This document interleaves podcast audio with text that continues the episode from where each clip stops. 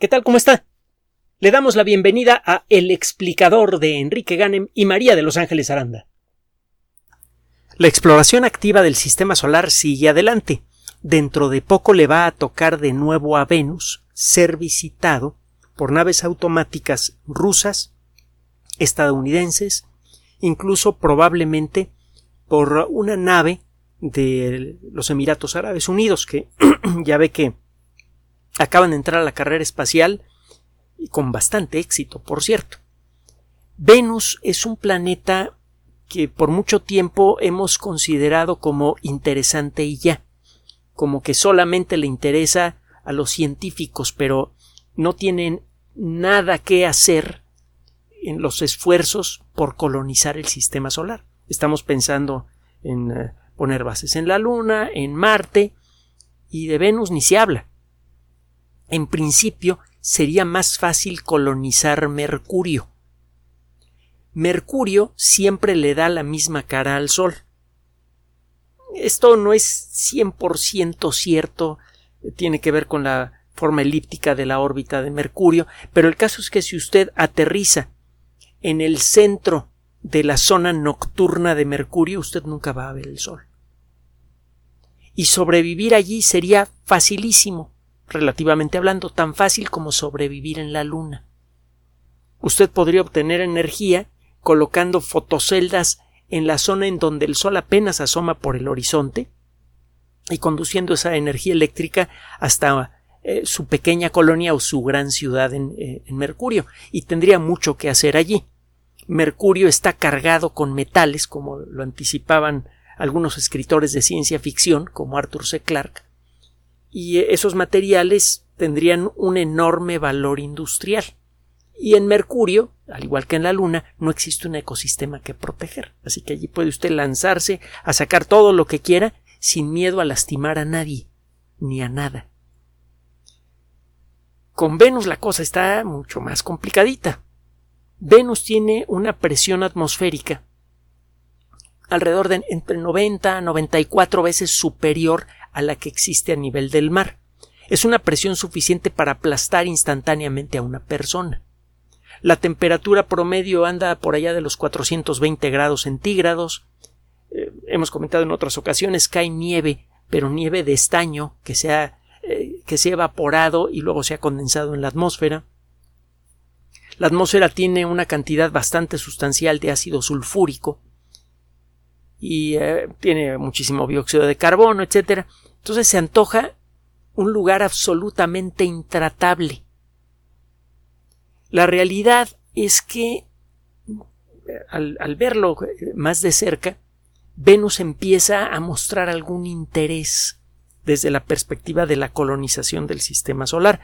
El esfuerzo para colonizar Venus podría ser menor en términos económicos de lo que nos habíamos imaginado, pero mayor en términos temporales se le puede cambiar la atmósfera a Venus. Ya sabemos cambiar atmósferas, nos estamos volviendo expertos en eso. Así que con algunas modificaciones de las eh, metidas de pata que hemos cometido a lo largo de las últimas décadas, podríamos irle cambiando poco a poco la atmósfera a Venus y en un intervalo de aproximadamente un siglo, quizá más, quizá menos, podríamos empezar a domar al planeta. Podríamos empezar a convertir el dióxido de carbono de su atmósfera en otras sustancias. Esto reduciría el efecto invernadero y esto iniciaría un proceso que quizá iría acelerando. Es algo que todavía no tenemos muy claro. Si los cálculos son correctos, al empezar a disminuir el dióxido de carbono en la atmósfera de Marte, de, de Venus, perdón, que genera un efecto invernadero brutal, responsable por esa temperatura tan elevada, eh, Venus comenzaría a enfriarse y este proceso facilitaría la captura de más dióxido de carbono, lo que reduciría aún más su temperatura. ¿Cómo capturar este dióxido de carbono? Pues regando a Venus con eh, eh, cianobacterias, con los mismos organismos unicelulares que le generaron el oxígeno a la atmósfera terrestre hace 2.500 millones de años, un poquito más. Cuando comenzó a notarse el trabajo de estos organismos fotosintéticos. fue una etapa en la historia de la Tierra que se le llama el gran evento de oxidación, así lo encuentra en la Wikipedia, y fue una verdadera catástrofe ecológica para las bacterias que vivían en aquella época, porque casi todas no soportaban el contacto con el oxígeno. Es probablemente la peor extinción masiva en la historia de la Tierra. Quedó casi despoblada la Tierra. Las bacterias que sobrevivieron fueron las que no saben vivir en contacto con el oxígeno y que se encontraban en zonas a donde el oxígeno no llegaba, por ejemplo el fondo de los mares, y los pocos microorganismos que sabían vivir en contacto con el oxígeno, y nosotros somos sus descendientes. Bueno, pero no es eso de lo que le quiero platicar, es algo que se, se puede plantear, hay que sentarse a hacer números para ver si funciona. Algunas personas lo han hecho de manera tentativa y la respuesta es que parece que sí funciona la idea, pero una cosa es decirlo y otra cosa es hacerlo. Venus ha sido visitado ya por sondas automáticas, tanto rusas como norteamericanas, en gran cantidad, también por ahí hay una sonda europea. Usted puede encontrar más información en la Wikipedia, no vamos a, a repetir lo que dice la Wikipedia. La última misión espacial importante que estuvo explorando a Venus desde la órbita con gran detalle fue la sonda Magallanes de la NASA, que eh, eh, si usted pudiera subirse una máquina del tiempo la encontraría trabajando hace 27, 28 años. Esta sonda automática llevaba un radar de alta calidad que le permitió ver la superficie debajo de las nubes y generó un mapa bastante completo de Venus. Usted puede consultar ese mapa en la NASA o en la Wikipedia. Simplemente busque NASA Magallanes y encontrará usted el, mapa que existe de Venus. Se han hecho otras misiones, el pionero Venus por parte de los Estados Unidos, la entonces Unión Soviética lanzó varias naves de la serie Venera o Venusic que en algunos casos fallaron. Venus es un lugar de veras, de veras muy difícil para los diseñadores de, de astronaves, pero lograron hacer descender en varias ocasiones naves automáticas directamente en la superficie de Venus. Y allí se consiguieron muchos, eh, muchos puntos en su favor. Eh, la Unión Soviética fue la primera, fue el primer país en lograr hacer descender una nave con éxito una nave automática en otro planeta. Fue, eh, fue el primer país en conseguir la primera fotografía desde la superficie de otro planeta. Hay cuatro fotografías de la superficie de Venus tomadas por estas ondas automáticas. También se convirtió en eh, la primer, eh, el primer país en analizar la superficie de otro planeta y en grabar sonidos en la superficie de otro planeta. Esto no lo sabe mucha gente, pero algunas de las sondas en Vénera llevaban equipos de grabación y transmitieron a Tierra algunos sonidos de la superficie de Venus, que incluyen el viento y el sonido del taladro que está perforando el suelo. Estas naves, las que descendieron en la superficie de Venus y las que estuvieron en órbita, Obviamente generaron muchísima información, pero esa información es tentativa. Quedaron pendientes muchísimos temas por responder. Y la respuesta a estos temas, a estas preguntas, es de crucial importancia para entender la evolución de, de, Venus, para entender la evolución de los planetas en general y de una manera más práctica para entender mejor cuál es la dinámica atmosférica de la Tierra que todavía no la entendemos y por eso es tan audaz el decir que más allá de toda duda sabemos que la Tierra se está calentando por actividad humana y no también por eh, cuestiones naturales, algo que ha venido haciendo desde hace muchísimo tiempo. Ya le hemos mencionado muchísimos artículos de investigación publicados en revistas arbitradas que tratan este punto en particular, la variabilidad natural del clima terrestre que no puede ser explicada por los modelos numéricos que hay en la actualidad. Y eh, bueno, el punto es que nos interesa conocer qué pasó con Venus para que no nos pase aquí en la Tierra, sea por actividad humana o sea por la actividad del Sol.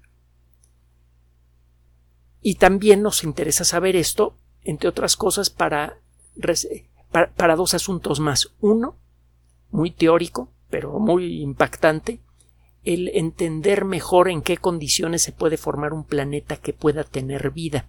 Si llegamos a, a tener bien claro cuáles son las circunstancias que permiten la formación de planetas que tengan la posibilidad de tener vida, vamos a encontrar vida fuera de la Tierra dentro de poco tiempo. Y eso va a tener un impacto psicológico brutal en la sociedad humana. Probablemente el más grande de nuestra historia. Y ya hemos comentado en muchas ocasiones el, la serie de impactos culturales que ha tenido la ciencia desde Galileo para acá.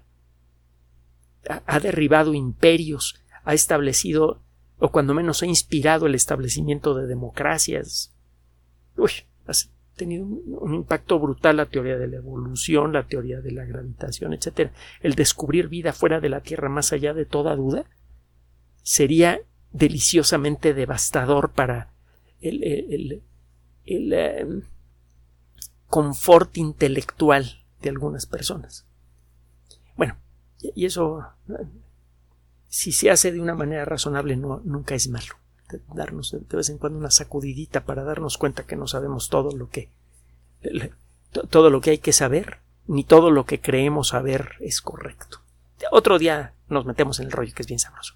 Bueno, el estudiar Venus tiene eso. Y por otro lado, si entendemos mejor cómo funciona la dinámica de la superficie de la atmósfera de Venus, podríamos hacer mejores planes para eh, neutralizar su atmósfera y convertir a Venus en algo muy cercano a un gemelo de la Tierra, algo que no se puede hacer con Marte. Entonces Venus es eh, eh, en ese sentido el planeta de mayor interés para nosotros de manera práctica, como especie. El problema es que hay un montón de cosas de Venus que no sabemos. Y, y, y, las similitudes entre Venus y la Tierra son demasiado grandes en términos generales y la historia evolutiva de ambos es tan diferente que realmente eh, eh, nos sentimos inquietos. Venus y la Tierra tienen prácticamente la misma masa. Es muy probable que tengan prácticamente la misma composición química. No lo sabemos. De acuerdo con esta perspectiva, Venus y la Tierra eran prácticamente planetas gemelos cuando el sistema solar era joven. Entonces, ¿qué le pasó a Venus? ¿Nos podría pasar a nosotros?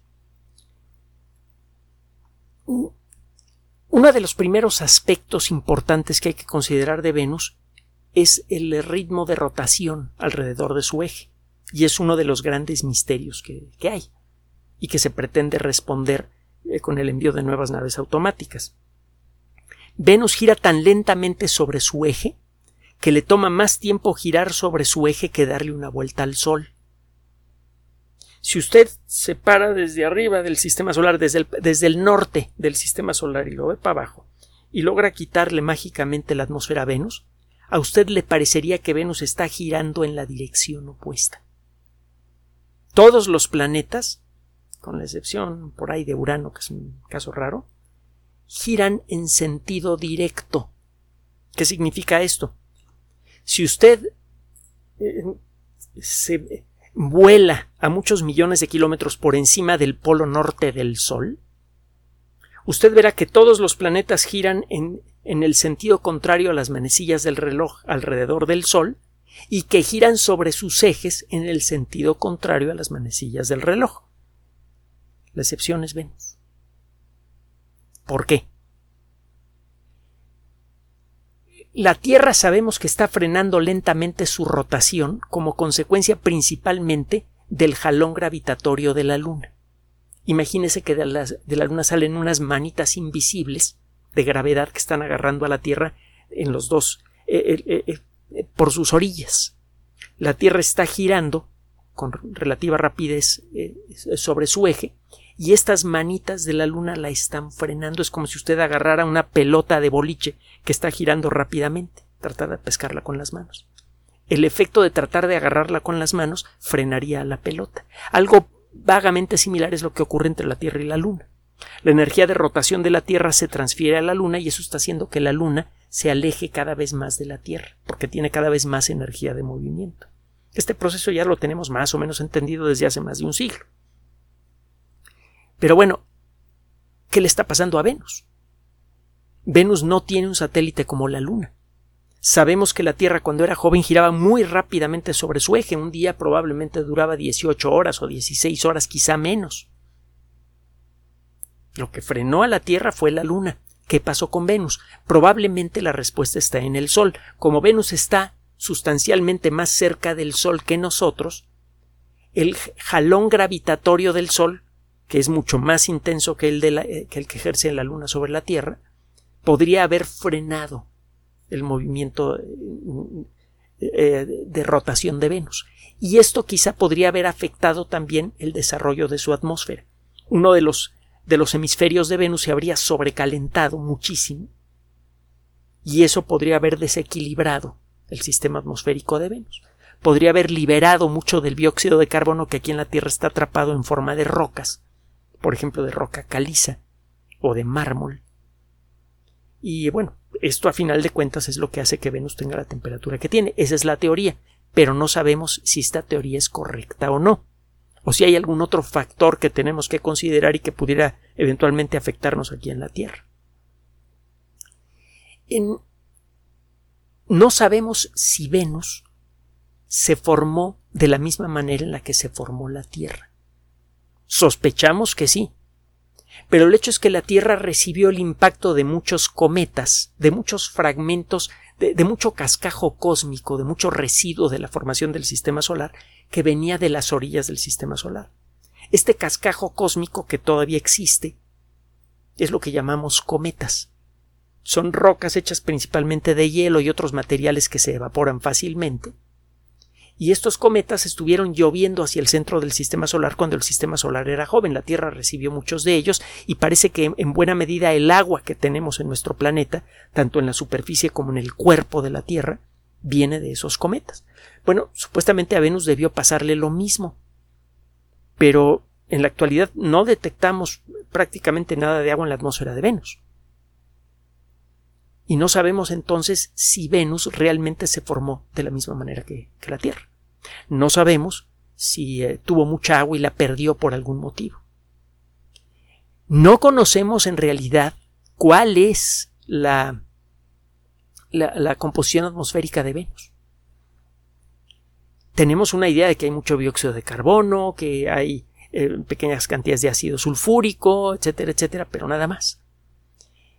No se han hecho estudios más detallados capa por capa de la atmósfera de Venus. Y es allí en donde, bueno, ahorita vamos a mencionar esto al final. ¿Qué otras cosas no sabemos de Venus? ¿Cómo se formaron las rocas en la superficie de Venus? Las rocas son consecuencia de la interacción entre la atmósfera y, el, y la composición química interna de un planeta. Como no entendemos cómo bien cómo ha sido la evolución de la atmósfera de Venus, y como no sabemos de qué está hecho Venus, no sabemos qué procesos permitieron la formación de rocas en la superficie de Venus. No sabemos si lo que se ve en las fotos de, los Venera son trozos de, basalto, como el basalto que encuentra usted eh, en nuestro planeta por todos lados, o se trata de un tipo de roca diferente no sabemos cuánta agua tuvo Venus. Todas estas preguntas están asociadas. Sabemos que Marte, cuando era muy joven, tenía océanos parecidos a los que tenía la Tierra primitiva, que eran océanos no muy profundos. Pero tenía océanos más o menos extendidos. Parece que todo el polo norte de Marte era un gran océano. la región que ahora se llama Vastitas Borealis prácticamente no tiene cráteres, parece que como consecuencia de la existencia de un gran océano. La Tierra fue igual. ¿Y Venus? ¿Tuvo agua Venus? ¿Tiene agua todavía? Algunos investigadores creen que nunca se llegaron a formar océanos porque en Venus nunca se dieron las circunstancias para que se condensara el agua. El agua siempre permaneció como vapor y el vapor de agua genera un efecto invernadero mucho más intenso que el del dióxido de carbono. A lo mejor esa es la explicación de por qué Venus se volvió un verdadero infierno. No sabemos cuál es la actividad en la superficie de Venus. Hay la sospecha de que hay volcanes activos en Venus, pero no lo sabemos. Aquí en la Tierra sabemos que el interior de nuestro planeta es prácticamente líquido, semilíquido. La Tierra es una gota de roca fundida, con un corazón de acero inoxidable y una corteza muy delgadita de roca sólida. Venus debería ser igual. Si está hecho de los mismos materiales y tiene más o menos el mismo tamaño, debería tener también placas continentales. Solo que las imágenes de radar generadas por el, Magallanes como que no promete mucho. Si hay algunas cadenas montañosas que se forman cuando dos placas continentales chocan una contra la otra y una de ellas se arruga. Es lo que pasa en la costa occidental del continente americano, por eso tenemos la Sierra Madre Occidental, las montañas rocallosas, la cordillera, de, los, Andes. Pero las imágenes de, de la Magallanes no muestran cadenas de montañas de ese tipo. Entonces, ¿qué pasó? Si Venus no tiene tectónica de placas, ¿por qué Venus es tan diferente a la Tierra si tiene el mismo tamaño más o menos y se formó de los mismos materiales? A lo mejor hay algo que no sabemos sobre la formación del sistema solar.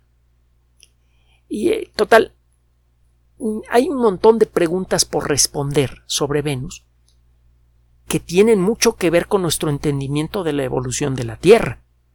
Sabemos que la vida va a ser imposible mucho antes de que el Sol eh, se descomponga.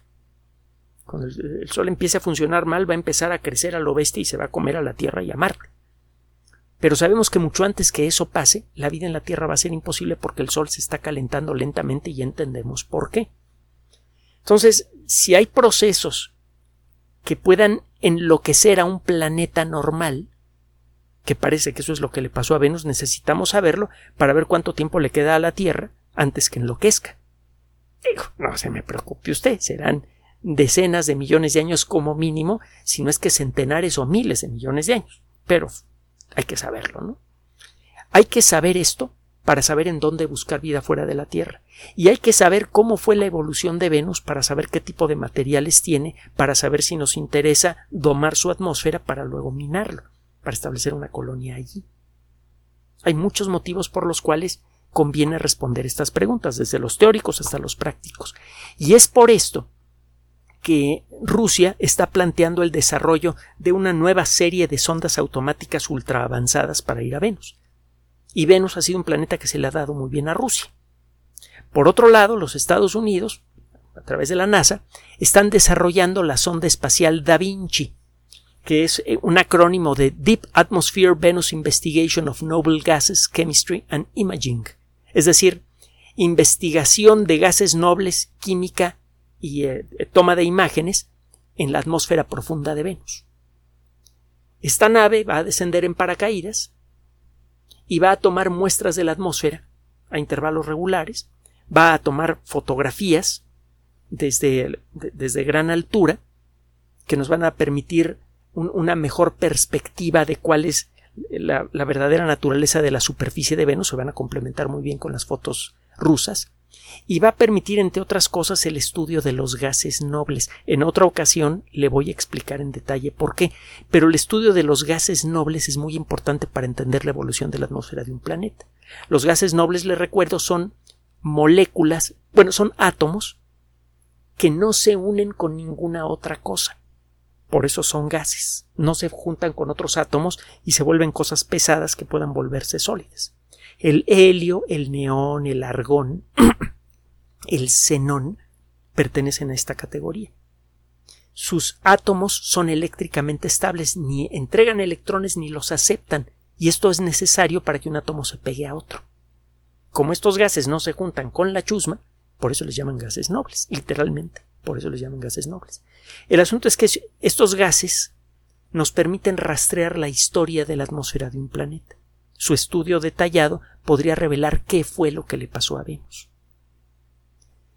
Todas estas preguntas y una tanda muy emocionante de nuevas fotografías de alta calidad de la superficie de uno de los sitios más misteriosos del sistema solar podrían llegar a nuestras manos dentro de esta misma década como consecuencia del lanzamiento de la Da Vinci y del lanzamiento de las misiones espaciales rusas y también la de los Emiratos Árabes Unidos. Así que esté atento porque entre muchos puntos de interés, en los próximos años vamos a tener un ojo puesto en Venus y en el, a lo largo de, de estos años esperamos llevarle a usted a través de estos micrófonos la respuesta a algunas de las preguntas más importantes que se hacen de este planeta que siempre está cubierto de nubes.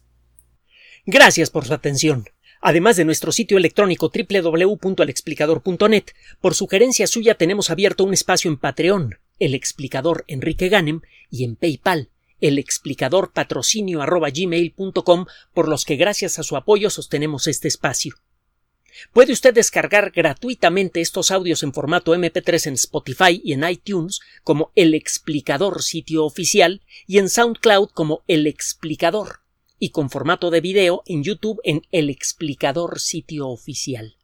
Recuerde nuestras redes sociales de siempre, Twitter Enrique-Ganem y en Facebook Enrique Ganem sitio oficial, El Explicador y los grupos que usted ya conoce.